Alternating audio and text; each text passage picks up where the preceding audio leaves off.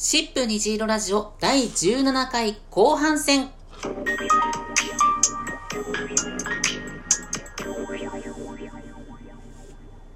改めまして、こんにちは。シップスタッフのあずきです。今回のシップ虹色ラジオでは、セクマイをテーマにした作品を語り合おうというテーマで、リスナーのみんなからのお便りを紹介しながらお届けしています。前半をまだ聞いてないよっていう人は、ぜひ先にシャープ17の1をタップして聞いてみてね。で、前半は映画が中心だったんで、後半はそれ以外の作品についても触れていけたらなと思います。番組の最後には次回以降のテーマのお知らせもするんで、ぜひ最後まで聞いていってね。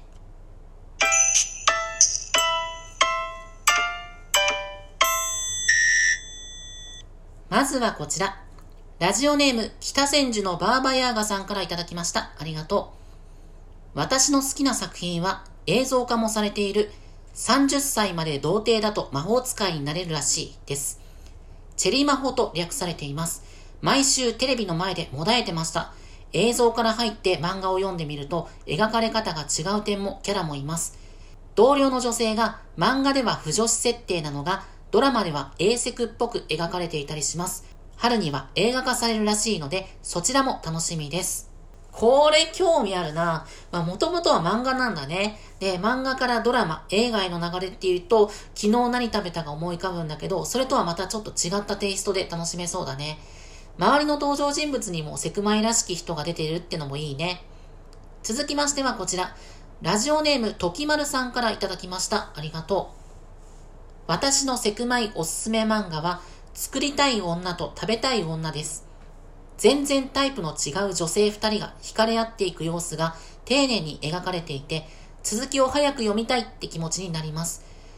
野本さんが自分が女性に惹かれる気持ちに気がついた時の気持ちや葛藤とかもわかるわかるって感じがして今一番気になっている作品です。まだ連載中なので、二人の関係にこれからどんな名前がついていくのか、どんな結末になるのかわからないのですが、きっと素敵な関係になってくれるんじゃないかなと見守りつつ楽しみにしている作品です。皆さんもぜひ読んでみてほしいです。つくたべはね、私もおすすめしたいと思ってた。私の中で今一番熱い漫画なんだよね。2巻まで出ていて、両方とも私も買って持ってる。作るのが好きな野本さんと食べるのが好きな春日さんっていう二人の女性のお話で、ジャンルとしてはまあゆりに入るのかな。ゆりっていうと男性向けみたいなイメージがあるかもしれないけど、この作品はどんな女性にとってもすごく読みやすいと思う。ヘテロの人も、バイやビアンの人も、トランスジェンダーにとっても、今の日本で多くの女性が抱える苦悩や葛藤に寄り添って描いてくれてるから、安全に楽しめるし、共感できる部分もきっと多いはずだよ。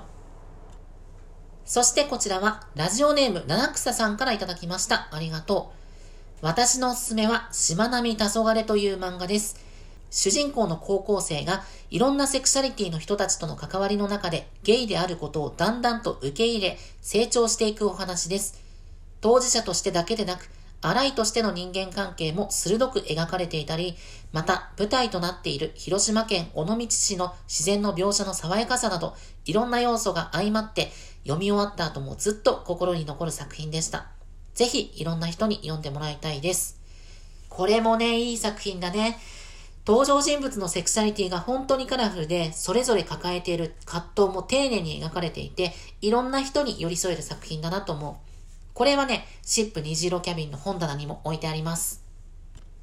最後に紹介するのはこちら。ラジオネームたまさんからいただきました。ありがとう。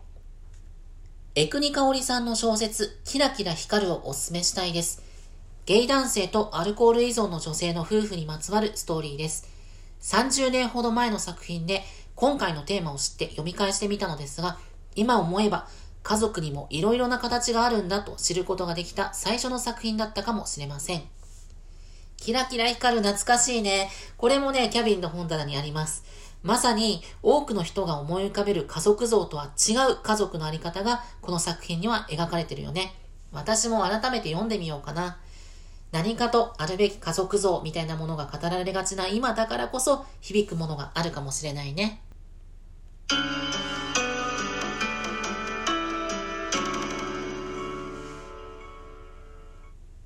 そんなわけで今回は前後編に分けてセクマイをテーマにした作品を語り合おうというテーマでお話ししてきました。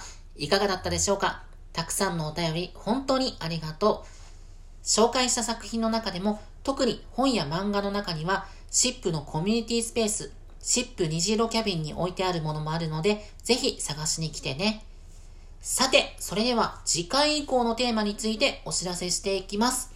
まずは次回、2022年1月24日月曜日、服装の悩みを教えてというテーマで、主に性別に違和感を持つ人へ向けてお届けします。トランスジェンダーをはじめ、生まれた時の性別に違和感を持って生きる全ての人にとってぶち当たる壁が、服装やメイクの問題、あなたの工夫や知りたいこと、聞きたいことなど、ぜひお寄せください。続いて2月14日月曜日のテーマは、家族との関係で困ったことはある？コロナ禍で家にいる時間が長かったセクマイ当事者の中には、親や兄弟など家族と一緒に過ごすうちにストレスが溜まったり、辛い思いをした人がいるかもしれません。どんなことがあったか、どんな風に乗り越えたかなどを教えてください。2月28日月曜日のテーマは、恋愛ほろ苦エピソード選手権。のんけを好きになってしまった。浮気をされた。しつこく追いかけられた。自分でコントロールできないくらい好きになった。などなど、恋愛に関する失敗談やほろ苦い思い出、辛い体験を募集します。3月14日月曜日は、あなたのストレス解消法はというテーマでお届けします。何かとストレスの溜まりやすい現代社会、あなたはどんな風に対処していますか？ぜひ教えてください。